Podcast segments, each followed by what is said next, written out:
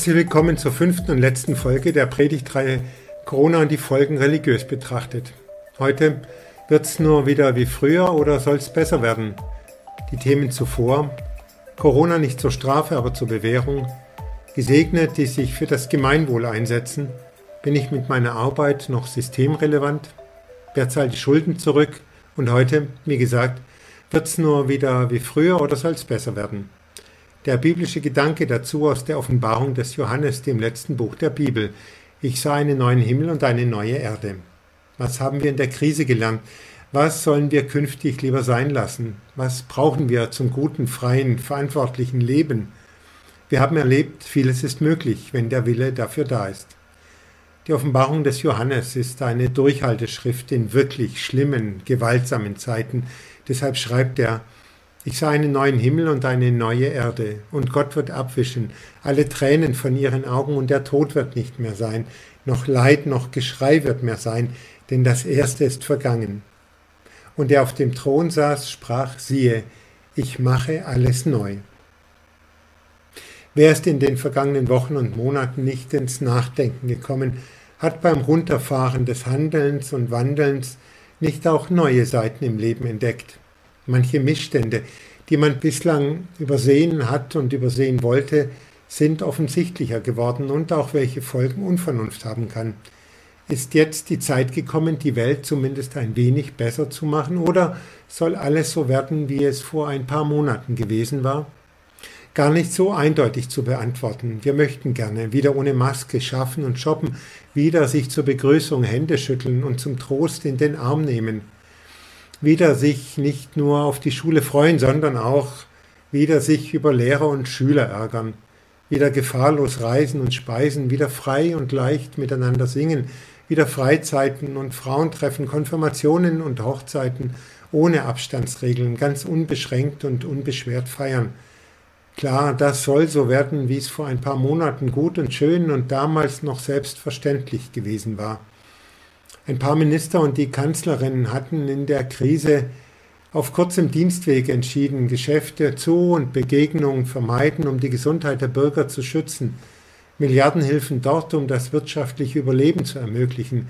Es war Gefahr im Verzug, es musste schnell gehandelt werden. Nun wird wieder in den Parlamenten debattiert, gut so. Alles soll so werden, wie es vor ein paar Monaten mal gewesen war.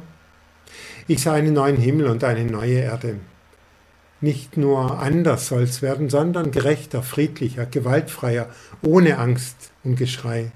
Gott wird abwischen alle Tränen von ihren Augen und der Tod wird nicht mehr sein, noch Leid, noch Geschrei wird mehr sein, denn das Erste ist vergangen. Darf ich, Jürgen Staufert, mir anmaßen, einen neuen Himmel und eine neue Erde sehnsuchtsvoll zu erhoffen, um Schlimmes zu ertragen und zu überwinden? Mir geht es doch verhältnismäßig gut. Ich lebe nicht in einem Land, mit Foltergefängnissen und Folterknechten im Dienste eines Präsidenten oder Generals, wo unliebsame Personen einfach abgeholt und ohne Gerichtsverfahren weggesperrt und gequält werden, um Angst und Terror zu verbreiten und um die Bevölkerung, um ihr Volk untertänigst gefügig zu machen. Ich bin nicht hier zur Hacke aus Bulgarien oder Rumänien, der in einer deutschen Schlachtfabrik zehn, zwölf Stunden lang Schweineleiber am Fließband aufsägen muss zum geringen Mindestlohn, wenn überhaupt so viel, und beengt untergebracht und eingepfercht ist in schäbigen Behausungen. Sie nehmen es hin, weil in ihrer Heimat Armut und Korruption das Leben fast unmöglich macht. Ich muss mir nicht gezwungenermaßen Gedanken machen, wie ich mich auf einen ungewissen Weg und Ausweg machen muss, durch Wüsten über Meere in Gefahr ausgeraubt, gefangen, versklavt oder gar getötet zu werden, weil meine Familie in der Heimat Tag für Tag hungern muss und bedrängt wird von Milizen, die Kinder verschleppen und Frauen vergewaltigen. Ich bin nicht Unternehmensberater, der getrieben wird, noch mehr herauszuholen aus den Betrieben und den Beschäftigten, mit Porsche zwar entschädigt, aber übernächtigt, um für die nächste Vorstandssitzung eine hübsch gemachte Präsentation zu erstellen, aber angewidert ist von den Angebereien und Wichtigtuereien um einen herum.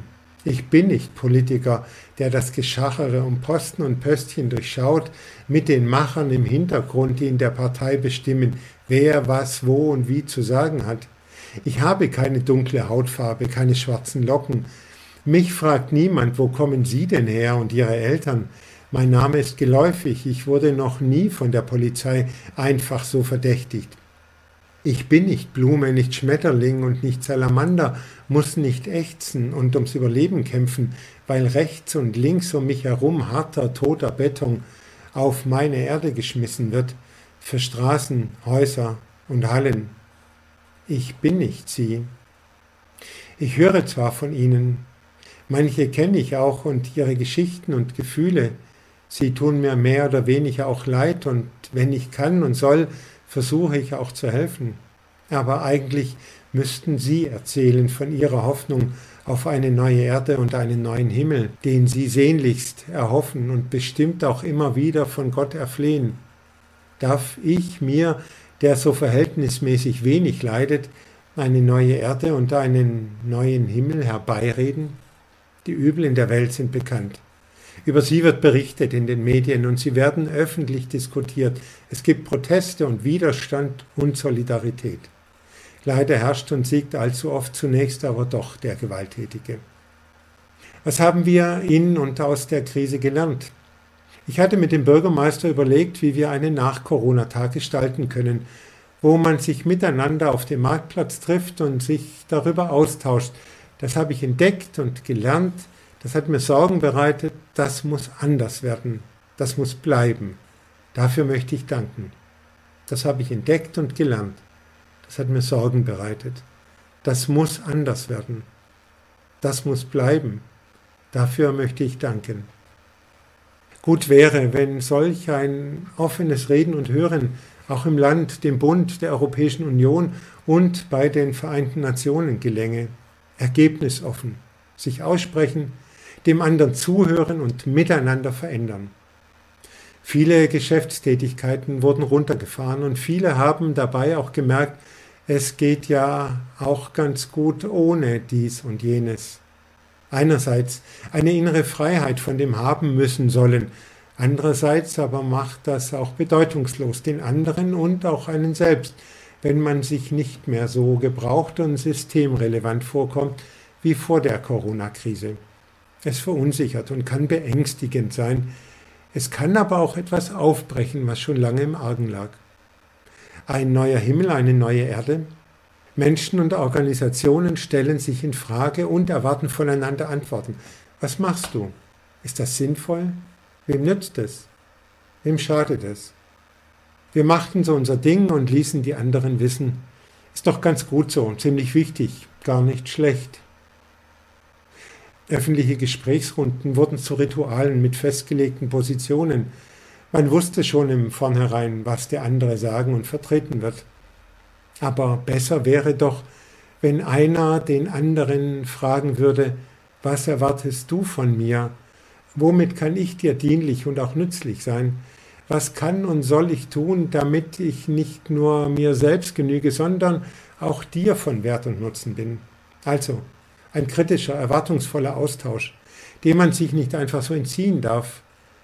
In solch einer Gesprächskultur würden alle leider erstmal unter Rechtfertigungsdruck geraten und mehr oder weniger wohl erkennen müssen, ganz so gut und wichtig, wie ich es mir und anderen eingeredet habe, stehe ich doch nicht da, bin nicht selbstkritisch genug gewesen, habe leider nicht öfter auch mal das gesagt, was ich dachte, nicht leidenschaftlicher auch öfter mal das gemacht, wonach mir wirklich war ein neuer Himmel und eine neue Erde, eine fragende, erwartungsvolle Gesprächskultur, nicht nur zwischen Personen, sondern auch zwischen Institutionen. Ich erwarte von dir, nicht in einem herrischen Sinne, du musst und du sollst jetzt aber unbedingt, sondern in einem anspruchsvollen, gesprächsbereiten Sinne. Ich erwarte von dir Kirche, ich erwarte von dir Industrie, ich erwarte von dir Schule, ich erwarte von dir Politik, ich erwarte von dir Kunst, ich erwarte von dir Krankenhaus. Ich erwarte von dir Medien. Ich erwarte von dir. In der Corona-Krise haben sich viele überlegt, brauche ich das? Nun könnten wir Antworten geben, uns selbst und den anderen. Das brauche ich für ein gutes und friedliches, für ein weltschonendes und gerechtes Leben. Und dafür brauche ich dich.